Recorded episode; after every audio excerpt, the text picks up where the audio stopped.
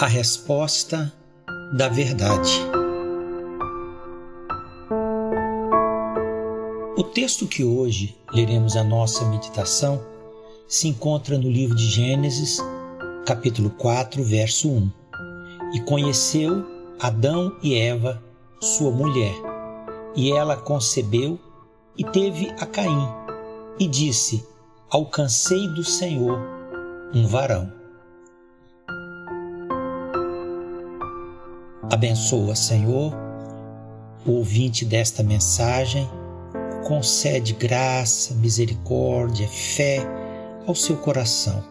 Abre-lhe o um entendimento para alcançar e compreender a verdade revelada de Deus.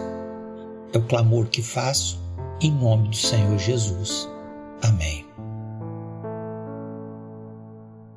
O capítulo 4 do livro de Gênesis é um dos capítulos mais importantes da Bíblia, porque nos ajuda a entender as consequências nocivas do pecado.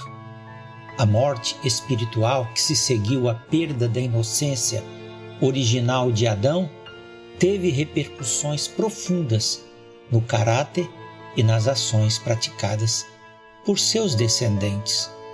No relato contido neste capítulo, somos apresentados por Deus as dimensões mais extremas que a ruína do pecado deixa na vida da humanidade.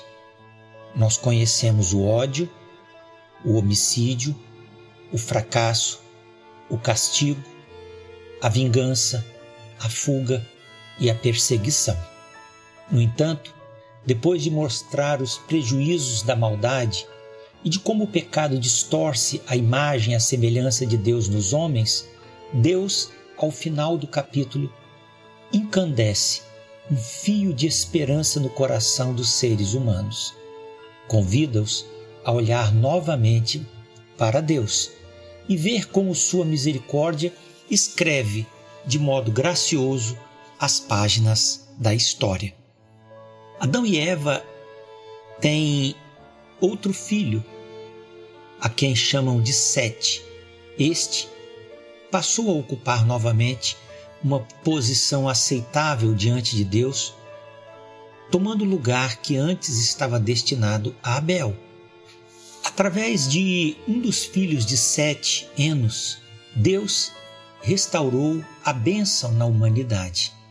A partir de Enos, se começou a invocar o nome do Senhor. Adão e Eva tiveram muitos filhos e filhas, visto que Adão viveu 930 anos. Mas Caim e Abel foram os primeiros filhos. Embora Deus tenha punido o primeiro casal, retirando de suas vidas vários benefícios concedidos no Éden, manteve, contudo, a bênção da multiplicação dada no princípio. Assim, mesmo expulsos do jardim do Éden, vivendo a humilhação e a vergonha de um estado moral decaído, num mundo que trazia em si mesmo as marcas da degradação do pecado, havia a promessa em que pudessem se apoiar. Frutificai e multiplicai-vos, e enchei a terra e sujeitai-a. E foi isto que aconteceu. O nascimento de Caim trouxe esperança ao primeiro casal. Ao contemplar a chegada de um menino, Eva exclamou com grande expectativa: Alcancei do Senhor um varão. As dores profetizadas do parto logo cederam lugar à alegria no coração de Eva. Assim, o nome Caim, em hebraico, significa lança, lanceiro ou ferreiro. Eva Imaginou que havia triunfado com a chegada de um varão.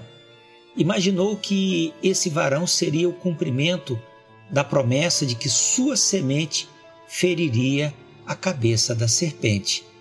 Mas, como toda mente corrompida pelo pecado, erra com frequência, Eva se enganou amargamente. Como veremos mais adiante, Caim tornou-se um inimigo do Senhor suas ações e seu comportamento impróprio expressaram a natureza egoísta e má que possuía. Caim tornou-se símbolo da imoralidade e da perversão espiritual, efeitos que a maldade produz na mente e no caráter do pecador. E pelo que me retribuiu o Senhor conforme a minha justiça, conforme a pureza das minhas mãos, perante os seus olhos. Com o benigno te mostrarás benigno, e com o homem sincero te mostrarás sincero. Com o puro te mostrarás puro, e com o perverso te mostrará indomável, porque tu livrarás o povo aflito e abaterás os olhos altivos. Que Deus o abençoe.